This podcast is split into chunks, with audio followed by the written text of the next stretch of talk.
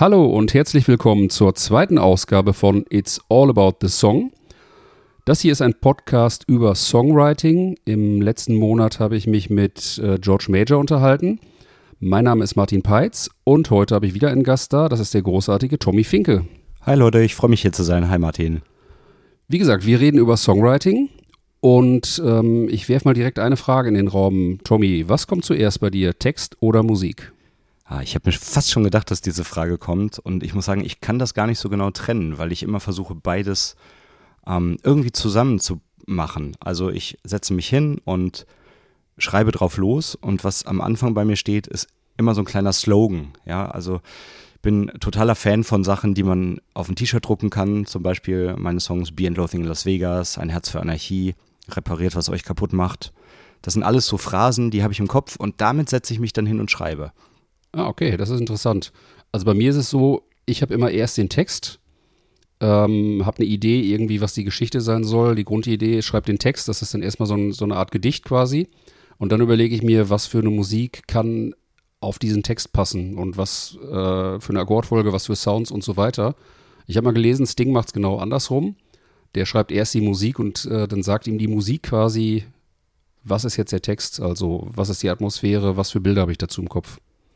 Ich finde das interessant, äh, dass du das so machst, weil die Frage für mich wäre dann zum Beispiel, wie viel Schwierigkeit hast du dazu, dann, wenn du rausgefunden hast, was könnte die Musik zu deinem Text sein, den Text nochmal rhythmisch anzupassen auf die Musik, weil so 100% passt es ja meist dann doch nicht und da muss man immer ein bisschen fummeln. Ja, ist bislang interessanterweise gar nicht so ein großes Problem gewesen. Also ich habe dann immer so das Gefühl, äh, ich entwickle relativ schnell eine Vorstellung davon, was, der, ähm, was die Musik sein müsste zu dem Text und dann bastle ich ein bisschen damit rum, probiere aus und ab und zu passt man dann natürlich mal Phrasen an und, und guckt, wie passt das rhythmisch rein. Aber ich habe eigentlich beim Textschreiben schon immer so ein Metrum im Kopf und überlege, ähm, wie lang müssen die Sachen zusammenpassen. Ne? Das ist dann halt wirklich wie so eine Gedichtsform und die lässt sich dann eigentlich auch meistens ganz gut vertonen. Mhm. Ja, interessant. Also bei dir ist es erst der Titel und dann setzt du dich mit dem Titel ans Klavier, an Gitarre oder wie machst du das? Genau. Ich habe ähm, irgendwann vor Jahren mal beschlossen, dass das Beste an einem Song doch wäre, dass wenn zum Beispiel eine Atombombe runterfällt oder irgendwas anderes passiert und äh, man hat keinen Strom mehr und keine Computer und man findet aber ein Klavier oder eine Akustikgitarre, dass der Song noch bestehen muss als Song. Also das äh, Konstrukt, also ein klassischer Song, der irgendwie noch funktioniert, was ja für einige Genres nicht automatisch klappt. Mhm. Und ähm, Deswegen schreibe ich meist mit ähm, Gitarre oder Klavier, ganz selten mit Bass. Und ähm, da fließt beides ineinander. Ich sitze halt da und gucke mir diesen Slogan an, den ich halt, der mir irgendwie zugeflogen ist. Ich weiß auch nicht, wo das herkommt. Das sind halt so assoziative Sachen. Und der Slogan gibt mir schon irgendwas vor an, an Rhythmik oder an Akkorden. Also der hat eine Stimmung. Mhm. Und irgendwas passiert dann in mir und dann fließt das so zusammen. Dann, dann gibt es äh, einen Rhythmus, der Rhythmus diktiert den Text und ähm, das Thema ist irgendwie klar. Es, also ich kann es nicht trennen. Es ist ein äh, intertwined, sagt der Engländer. Das mit dem Titel oder, oder Slogan äh, kann ich im Moment ganz gut nachvollziehen. Ich schreibe im Moment gerade an einem Song, der heißt Out Through the Entrance. Der ist eigentlich nur zustande gekommen, weil es ein Led Zeppelin-Album gibt, das heißt In Through the Outdoor. Und ich bin dann irgendwie auf das Gegenteil gekommen und äh, musste dann überlegen, okay, wenn du jetzt einen Song mit dem Titel schreibst, was könnte der Inhalt sein? Und darüber ist dann jetzt bei mir erstmal der Text zustande gekommen. Bei dir wäre es dann wahrscheinlich, wenn du jetzt den Titel hättest, direkt, du setzt dich ans Klavier und guckst, was passiert. Genau, also so ähnlich, also auch mit so einer, so einer kleinen, äh, kleinen äh, Zwinkern ist ja mein Song Repariert, was euch kaputt macht, entstanden, der schon uralt ist. Ich, äh, den habe ich 2005 oder so geschrieben und dann war 2008 auf äh, meiner ersten Platte. Ähm, der, der ist entstanden natürlich wegen Macht kaputt, was euch kaputt macht. Und mhm. ich fand das immer so, ein, so einen destruktiven Ansatz, ne? So Macht kaputt, was euch kaputt macht, sondern äh, guckt doch, ähm, dass ihr es anders machen könnt. Und ähm, dann spielst du ein bisschen mit Gegensätzen, zack ist der Slogan da. Und mhm. auch bei Tonsteine Scherben war das ja auch Sloganmusik. Ne? Also das Wichtigste ja, an dem Song macht kaputt, was euch kaputt macht, ist halt macht kaputt, was euch kaputt macht. Der Rest ist halt auch gut, aber das ist halt das, worauf es hinausläuft. Und es bleibt ja auch hängen, ne? Genau, und sowas wollte ich halt auch. Ne? Und dann habe ich gedacht, okay, meine Güte, dann repariert doch, was euch kaputt macht. Dann, dann fasst doch mit an und macht irgendwie was dagegen. Das ja. ist ein sehr produktiver Ansatz auf jeden Fall. Ist ein produktiver Ansatz und äh, der Song hat sich dann auch wie von selbst geschrieben. Ne? Worum geht's eigentlich? Äh, man ist irgendwie, wir befinden uns in einer Gesellschaft, wir sind irgendwie müde mit allem, was da passiert. Ähm, aber wir müssen uns da irgendwie auch selber rausholen und wir müssen gucken, dass wir ähm, als Gesellschaft irgendwie funktionieren, also müssen wir halt die Scheiße reparieren. Mhm, klar. So.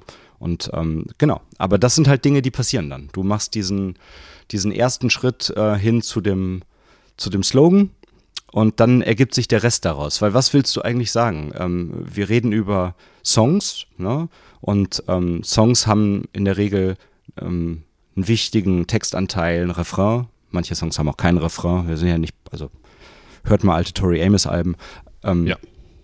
äh, also man kann auf viele Art und Weisen Songs schreiben, aber ne, bei mir ist es eben so.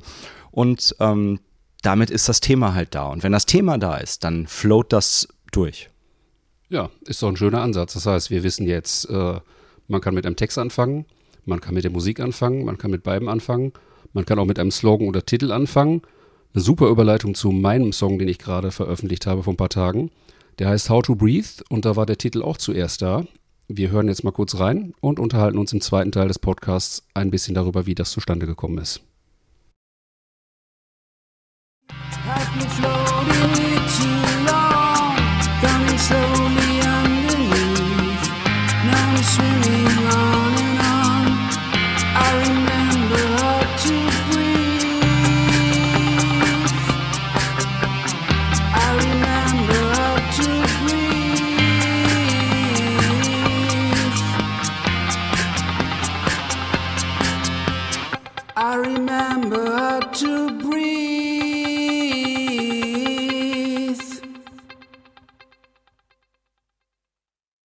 Ja, schöner Song. Dankeschön. Ich durfte ihn ja ein bisschen eher hören als die anderen Leute jetzt. Ja, ne? genau, zwangsweise. Ne? Genau, ich habe ihn äh, gehört vor der Veröffentlichung, aber er ist jetzt auf allen Plattformen zu haben. Und ich mag ihn sehr. Ich habe ein paar frische Gedanken dazu und dann kannst du mir mal sagen, wie du das eigentlich gemeint hast. Weil ich hatte ganz, ganz starke ähm, Bring on the Night Vibes, Ach, als ich den. Song gehört habe. Ähm, bin ein großer Police-Fan und die Art und Weise, wie die Gitarre halt reinkommt und dann diese Hi-Hat, die ja offensichtlich ähm, Beatbox-Sample ist. Ja, genau. Und, alles, ähm, alles gebeatboxt. Ja, ja, das hört man sofort, finde ich auch total nice. Da kommt halt die Gitarre rein, dann die Hi-Hat, die halt ein, ein Metrum vorgibt, dann kommt aber die Kick dazu, die nochmal irgendwie das Ganze fundiert. Jetzt weiß man, wo die Eins ist, ne? Und ähm, dann geht's halt los. Dann äh, Gesang, Gitarre und plötzlich dachte ich so, oh, was ist denn da so synkopiert? Und dann merke ich, oh, das ist aber ein Siebenviertel. Und der wunderbar durchfließt. Und da würde mich halt schon interessieren, wie hast du dein, ähm, dein äh, Gedicht vorher geschrieben, dass dann dabei diese Art von äh, Musikmetrum rausgekommen ist? Mhm. Also die Assozi Assoziation mit Sting, Police finde ich total interessant, weil ich habe daran gar nicht gedacht, als ich es gemacht habe. Ich hatte, als es fertig war, so ein bisschen gedacht mit dem Delay, was auf der Gitarre drauf liegt, ähm, könnte auch ein bisschen U2-Style haben. Und ähm, mit dem Text, ja, ich habe dem natürlich auch so ein Metrum gegeben. Als ich die Musik nachher fertig hatte, habe ich eine Sache dabei gemerkt. Ich brauchte Atempausen. Was natürlich gerade bei dem Titel und diesem Song ähm, ganz gut passend ist. Ne? Ähm, also man muss bei diesem Sieben-Viertel-Takt ein bisschen gucken. Wenn es jetzt ein ganz normaler Vier-Viertel gewesen wäre, dann, dann hätte ich vielleicht ein bisschen mehr Luft gehabt. So sind so zwischendurch so ein paar Elemente, in denen dann kein Gesang drin ist, ähm, die dann auch einfach notwendig sind an der Stelle. Ähm, aber ansonsten hat er eigentlich flüssig drüber gepackt. Also ich finde selber, ähm, ich habe jetzt mich natürlich nicht hingesetzt und gesagt, ich möchte unbedingt in sieben Viertel machen, sondern die Idee war einfach dann so da, wie sie da ist. Der Text passte dann einfach drüber. Mit rumprobieren war das eigentlich gar nicht großes, kein großes Problem. Ja, interessant. Also, weil ich hätte nämlich gedacht, man müsste unheimlich viel dann am Text noch rumschrauben, dass es halt reinpasst. Weil manchmal habe ich so ähm, Aufgaben, wo ich dann, also manchmal schreibe ich Lieder nicht nur für mich selbst, sondern auch für andere Leute, ne? So für, für ähm, ganz, ganz selten. Aber dann kommt halt eine Anfrage und dann, dann mache ich das. Und da ist das Thema halt vorgegeben auf eine andere Art und Weise. Und manchmal werden mir eben auch schon Texte mitgeschickt, ne, von, von RegisseurInnen oder von, von Leuten, ähm, von einer Filmproduktionsfirma oder so. Und dann, ähm, dann muss ich halt mit diesem Text arbeiten. Und manchmal geht es einfach nicht in das, was die Musik halt, was dieser Text mir musikalisch sagt. Und dann muss ich halt hacken und, und andere Worte finden. Und jetzt plaudere ich mal ein bisschen aus dem Nähkästchen, äh, weil ich bin ja ein, ähm, bin ja ein ehrlicher Künstler. Ähm, manchmal fällt mir auch nichts ein. Ne? So, Klar. Das, das passiert Ja, ganz ganz, ganz schnell. Ne? Nicht, wenn ich selber schreibe für mich, das geht meistens ganz klar. Aber wenn mir da nichts einfällt, dann nehme ich immer so ein paar Bücher zur Hand. Das, das können ganz blöde Bücher sein, das kann Krieg und Frieden sein. Ich äh, kann auch in die Bibel reingucken von mir aus. Ähm, oder lieber nicht. Ähm, ich kann in alle möglichen Bücher reingucken und dann assoziiere ich einfach. Also Mhm. die Wörter, die ich sehe, ähm, geben mir dann Dinge vor, mit denen ich dann wieder arbeiten kann. Und wenn es richtig hart auf hart kommt, gibt es zwei lebensrettende Bücher, die ich empfehlen kann. Es gibt ein Buch, das heißt Sag es treffender. Ich glaube, das ist vom- Duden Verlag. Da stehen alternative Formulierungen drin für alle möglichen Dinge. Ja, super hilfreich, sowas. Also wenn, ja, wobei in Zeiten von ChatGPT vielleicht gar nicht mehr nötig, aber ich liebe dieses Buch. Und dann gibt es noch das Reimlexikon von Stipputat. Auch super. Und ähm, das Reimlexikon hat halt den Vorteil, dass es einfach auf Endungen andere Reime dir anbietet. Ich weiß auch, da gibt es im Internet Sachen, aber es ist einfach so schön, diese Dinge in einem Buch zu haben und hin und her zu blättern. Und wenn ich zum Beispiel in eine andere Stadt fahre, wo ich arbeiten muss, dann packe ich die einfach mit ein. Mhm. Ja, perfekt. Also ich finde, das ist auch eine super Übung. Einfach, selbst wenn du den Text nachher so hast, wie du ihn hast und ihn auch so lassen willst, einfach mal als Übung zu sagen, wie könnte ich es denn anders formulieren? Total. Total. Für meine eigenen Songs mache ich das allerdings nicht, weil ich ähm, da, ähm, da geht's ja um mich und dann soll halt das Ganze auch aus mir rauskommen. Das heißt, da würde ich dann mal ähm, zwischendurch ein Buch lesen oder so, ne? Und, und, oder, oder Graphic Novels lese ich unheimlich viele und ähm, all diese Dinge, selbst wenn ich Fernsehen anmache, gibt mir das Assoziationen, wenn ich im Schreibprozess drin bin. Mhm. Ne? Also wenn ich nochmal was ändern möchte an einem Song, was auch vorkommt, dann ähm, kommen Inspirationen halt automatisch auf mich zu. Ja. Vor allen Dingen in dieser medialen Welt, in der wir leben gerade. Ich kann ja alles anmachen und es gibt mir Text und Ideen. Ja, genau. Also in dem Fall war es bei mir jetzt so, ich hatte halt diesen Titel How to Breathe im Kopf und so ist es halt manchmal. Ne? Du hast halt äh, einen Titel im Kopf oder eine Textzeile oder ein bestimmtes Bild und in diesem Fall ist es dann halt irgendwie so gewesen, dass aus dem Titel dann einfach die Idee entstanden ist, einen Song darüber zu schreiben, ähm, wie man aus einer schweren Phase herauskommt, die Kontrolle über sein Leben dann irgendwie zurückgewinnt. Und das ist einfach dann eine ganz naheliegende Metapher wahrscheinlich gewesen. Einfach ähm, das Bild lange zu treiben und dann irgendwann die Kontrolle wieder zurückzugewinnen, zu schwimmen, bewusst zu atmen und äh, wie gesagt die Kontrolle dann über sein Leben zurückzugewinnen. Also eigentlich ein ganz einfaches Bild, was mit äh, Achtsamkeit zu tun hat und ähm, ja, das äh, Atmen fand ich dann ein sehr ähm, naheliegendes Element, ähm, das man ganz gut einbauen kann, um das zu verdeutlichen. Ja, das äh, verstehe ich vor allen Dingen nach der für uns Künstlerinnen und Künstler nicht so angenehmen Corona-Zeit ganz, äh, ganz doll und ähm, kann wahrscheinlich auch auf viele andere ähm, private Situationen zutreffen. Genau, die Situation in der Art kennt wahrscheinlich jeder, ist wahrscheinlich für jeden in irgendeiner Form greifbar. Ja, dann kommen wir doch mal zu deinem Song. Du hast mir deinen Song Ein Herz für Anarchie geschickt. Da hören wir jetzt auch mal kurz rein. Und dann sprechen wir ein bisschen darüber, wie das zustande gekommen ist.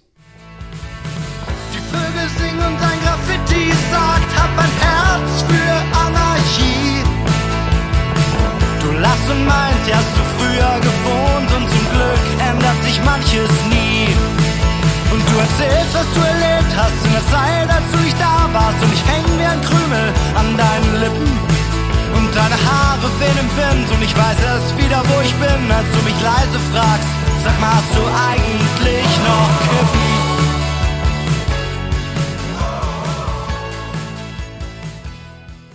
Eine Frage muss ich dazu jetzt ja gar nicht mehr stellen. Also ich müsste jetzt nicht mehr fragen, hast du mit Text oder Musik angefangen?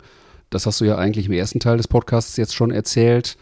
Ähm, mich würde aber trotzdem interessieren, wie war der Prozess? Kannst du dich daran erinnern, wie die Idee zustande gekommen ist und äh, wie der Prozess quasi von der Idee bis zum fertigen Song genau abgelaufen ist? Ja, da kann ich mich ziemlich genau dran erinnern, weil ich die Phase in meinem Leben ganz gut einordnen kann. Und wir sitzen jetzt hier gerade in der Dortmunder Nordstadt und ähm, ich stelle mir den Song auch immer so vor, dass er in der Dortmunder Nordstadt spielt. Ne? Ach, wie passend. Und äh, genau, das, das sage ich auch immer, wenn ich den live auf der Bühne spiele. Ähm, erstmal hatte ich natürlich den Slogan Ein Herz für Anarchie. Und ich ähm, bin halt durch die Gegend gelaufen. Ich weiß nicht, ob es in Dortmund war. Ich habe ja lange hier am Schauspiel gearbeitet und ähm, war halt hier in der Gegend unterwegs. Und wenn du Graffitis, ähm, Graffiti an Wänden dir anguckst, dann, dann gibt es da öfter mal Anarchiezeichen und manche davon sind sinnvoll, andere nicht. Halt Und einige sind schöner und andere weniger andere sind schön. schöner, einige sind weniger schön, je nachdem. Aber ich habe halt so gedacht, ich möchte lieber in einer Welt leben, wo halt so Anarchiezeichen an der Wand äh, rangesprüht sind, als in einer, wo es das nicht gibt, wo alles so, so äh, glatt und steril ist. Weil ich halt denke, dann geht's den Leuten wenigstens noch um irgendwas. Ne? Ja, man sieht halt auch ein bisschen Farbe, ne? Und man sieht auch ein bisschen Farbe. Ne? Also nicht alle Graffiti sind gut. Es gibt eine Menge Scheißtags, aber manche sind auch super. Und so hatte ich halt diese Idee, ein Herz für Anarchie. Ich habe ein Herz für diese, diese Graffiti und darum habe ich halt meine Story gesponnen. Und die Story ist halt, ähm, jemand trifft eine Person wieder, die nach langer Zeit wieder zurückkommt in die Heimat. Es ist so ein bisschen so ein, so ein Ho- Homecoming-Ding, aber die Person muss auch dann wieder weiterziehen. Und äh, man verbringt halt irgendwie ein paar Tage und Nächte zusammen. Und das wird alles in diesem Song ähm, aufgearbeitet und das Verhältnis der beiden Personen ist nicht so ganz klar. Also klar, die küssen sich in einem Song und ähm, irgendwie ist da eine Spannung zwischen den beiden, aber was das jetzt war und was das ist, sind das alte Bekannte, ist das so ein, ist das so ein äh, Friends with Benefits Ding? Ich habe keine Ahnung. Aber, Aber der das- Song ist so runtergeflogen. Gerade das finde ich auch schön, dass es nicht so platt vor den Kopf äh, gesetzt ist und, und ähm, jedes Detail irgendwie einem wirklich so vor die Birne geklatscht wird, sondern es ist ein bisschen offen und man kann sich seine Gedanken dazu machen. Ich finde das immer bei Songs sehr viel cooler, wenn genau das so ist, wenn man einfach die Gedanken selber ein bisschen fließen lassen kann und man seine eigenen Assoziationen finden kann. Es ist ja auch so, ich würde viel zu viel von mir selber preisgeben, wenn ich nicht ein Rätsel lassen würde. Und ich habe den Verdacht, ähm, oder ich, es ist ein Teil meiner Ästhetik, dass ich halt denke, dass wenn Sachen zu klar sind und zu viel preisgegeben wird, dann geht der Zauber verloren. Ja. Und ähm, ich bin jetzt, äh, weiß Gott, oh, nicht mal das, also nicht mal weiß Gott, weil religiös bin ich auch nicht, aber kein esoterischer Mensch. Ähm, denke aber trotzdem, dass Musik eine der letzten ähm, magischen Dinge ist, die wir haben.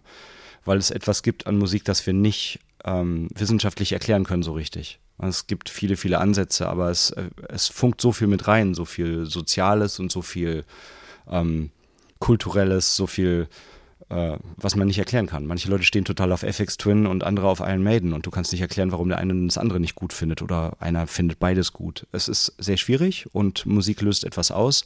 Und ich glaube, es gibt einen Grund, warum es ähm, konservative Strömungen von Religionen gibt, die sagen, Musik ist, äh, sollte abgeschafft werden. Und dann auf der anderen Seite ähm, gibt es natürlich auch ähm, Orte, wo Musik halt ähm, missbraucht wird, weil sie Gefühle auslöst und weil sie gut Dinge kann. Und ich denke, der Nationalsozialismus kann davon auch ein Lied singen, im, über, also im wahrsten Sinne des Wortes. ne? Ja, ja, und es ist ja heute auch noch so, dass man immer mal wieder so Schlagzeilen liest, dass ähm, irgendwelche Politiker Songs einfach mal für ihre Wahlkampfkampagnen benutzen, ohne dass die KünstlerInnen halt ähm, das genehmigt haben und dann nachher auch den Song wieder zurückpfeifen.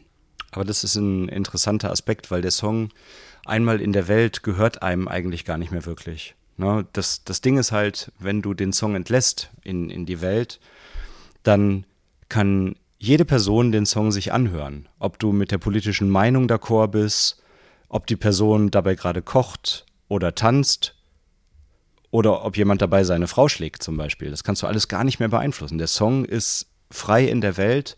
Die Leute können Coverversionen davon machen. Und natürlich kannst du juristisch gegen ein paar Sachen davon vorgehen. Auch ähm, zum Beispiel, wenn die Politik den Song benutzt, obwohl sie es nicht sollte. Aber letzten Endes kannst du die Gefühle nicht steuern, die dein Song auslöst. Das ist richtig, Gute wie ja. schlechte ähm, bei den Leuten.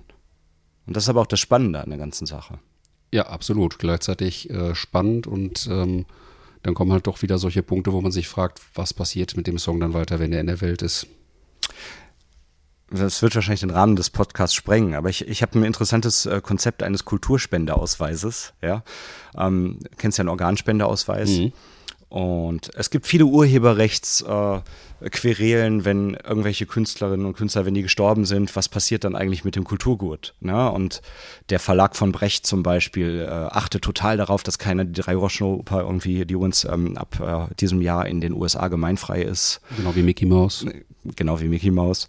Ähm, in Deutschland aber erst in ein paar Jahren. Ähm, auf jeden Fall achten die total darauf. Und ich hatte die Idee, einen Kulturspendeausweis ähm, zu machen, wo man einfach einträgt, wenn ich persönlich sterbe, dann gehört alles, was ich geschaffen habe, der Allgemeinheit. Und alle können damit machen, was sie wollen. Oder man schreibt eben rein, okay, meine Nachkommen sollen halt entlohnt werden, aber sie dürfen nicht befehlen, dass jemand damit was nicht machen darf. Ne? Also solche Sachen fände ich total gut. Ähm, aber bisher habe ich das noch nicht umgesetzt, weil es einfach, äh, ich muss meine Energie halt in andere Dinge stecken. Logisch, klar. Aber ein Kulturspendeausweis fände ich total angebracht, damit halt, ähm, ich bin großer Freund von Public Domain Sachen. Ich bin aber auch ein Freund davon als Urheber, der ich bin, ähm, dass die Leute für ihre Arbeit bezahlt werden. Aber wenn ich tot bin, ähm, dann sehe ich auch nicht unbedingt einen Sinn darin, dass ähm, jetzt irgendwelche Verlage noch 100 Jahre lang oder meine Nachkommen 100 Jahre lang von, von meiner Musik leben. Ähm, die sollen sich alle gerne eigene Jobs suchen. Mhm. Interessanter Ansatz auf jeden Fall. Habe ich noch nicht drüber nachgedacht, aber ja, vielleicht stößt es ja jetzt hier was an. Mal sehen. Ja, kleine Schleife zurück. Kommen wir wieder zum Songwriting. Ähm, ich werfe mal einen Satz in den Raum und der heißt: True Writing is Rewriting. Oder auch anders gesagt, Rewriting is the real work of writing. Ich habe bei meinen Songs festgestellt, dass halt manchmal wirklich ein Prozess ausgelöst wird. Du fängst was an, ähm, hast eine Idee im Kopf, wie das Ganze ausgehen kann und dann schreibt man so viel an dem Song rum, dass man am Ende manchmal sehr erstaunt darüber ist, äh, wie viel sich doch am Text, an der Musik geändert hat und dass das Ergebnis, was man im Kopf hat, wirklich eine Reise hinter sich hatte und ganz anders an einem ganz anderen Punkt angekommen ist, als man sich es eigentlich vorgestellt hat. Ist das bei dir manchmal auch so? Also würde ich jetzt erstmal nicht unterschreiben als, als äh, generelle These, weil ich meine Songs halt so schreibe, dass sie ähm, als Nukleus funktionieren, als Kern. Ne? Ich habe dir das schon mal bei anderer Gelegenheit erzählt, dass ich halt denke, dass Songs so, ein, ähm, so eine Art metaphysisches Konstrukt sind, weil du kannst etliche Coverversionen in verschiedenen Stilen machen und alle werden sagen, aber das ist ja der Song. Ne? Mhm, die Essenz quasi. die Essenz. Und ähm, so versuche ich ja meine Songs zu schreiben. Das heißt, mir passiert es nicht so sehr, dass ein Song, den ich auf eine Art angefangen habe, plötzlich ähm, in eine ganz andere Richtung sich als Song entwickelt. Ich kann ähm, unterschreiben, dass man natürlich, wenn man an einem Song arbeitet, dass das Arrangement sich entwickelt. Dass man sagt, okay, ich hatte mir vorgestellt, ich mache hier Akustikgitarre mit Streichern und am Ende hast du Synthesizer und Beat Machine. Ne? Ähm, das kann passieren und das ist aber sicherlich nur nur ein weiterer Aspekt des gesamten Schreibvorgangs, weil du letzten Endes änderst du in dem Moment, wo du arrangierst, die Perspektive auf deinen eigenen Song. Also du bist dann plötzlich Produzent oder Arrangeur und vorher warst du halt Songwriter in, in, in welcher Form auch immer. Ähm, es gibt natürlich den Moment, wo du den Song mit, mit Sounds schreibst zum Beispiel. Ne? Das, das mache ich selten, das mache ich aber auch, wo ich halt sage, ähm, ich habe einen neuen Synthesizer, eine neue Gitarre, eine neue Loop-Station oder irgendwas und dann, dann schreibt man etwas für diesen Klang oder für dieses Gerät oder weißt du, was ich meine? Ja, dass, ja, man, dass man einfach damit spielt und dann gibt einem Mhm. das was zurück und dann hat man das. Und da würde ich schon eher sagen, dass das etwas ist, was einem auch was zurückgeben kann, womit man vorher nicht gerechnet hat. Ist ein, ein, äh, ich nenne das gerne den Dialog mit der Maschine, was auch immer die Maschine ist. Aber ähm, äh, das ist generell sowieso etwas, was mich als, ähm, als ich angefangen habe, Musik zu machen, ich bin, bin ein klassischer Autodidakt. Ne? Also selbst durch mein Kompositionsstudium ähm, bin ich sehr autodidaktisch durch, weil ich das, weil ich das liebe als, ähm, als Dialog eben mit den Dingen. Die geben dir etwas zurück.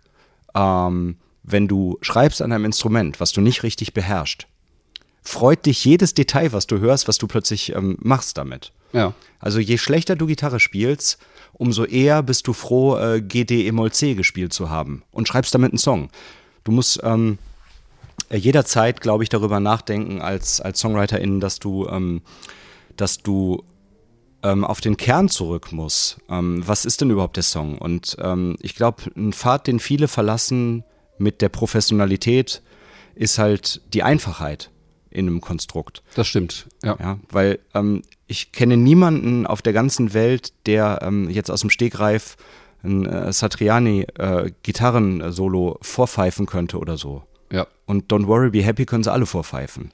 Also das, das ist halt der große Unterschied. Je virtuoser die Menschen an einem Instrument werden, umso, ähm, ich meine das gar nicht äh, despektierlich oder so, ne? weil das ist natürlich auch eine Kunst und ich bin selber ein, kein guter Instrumentalist an all meinen Instrumenten. Ich kriege das alles hin und so, aber ich könnte niemals so ein Gitarrensolo spielen. Aber ähm, die Spezialisierung führt dazu, dass du sozusagen eine Inselbegabung entwickelst für ein Ding.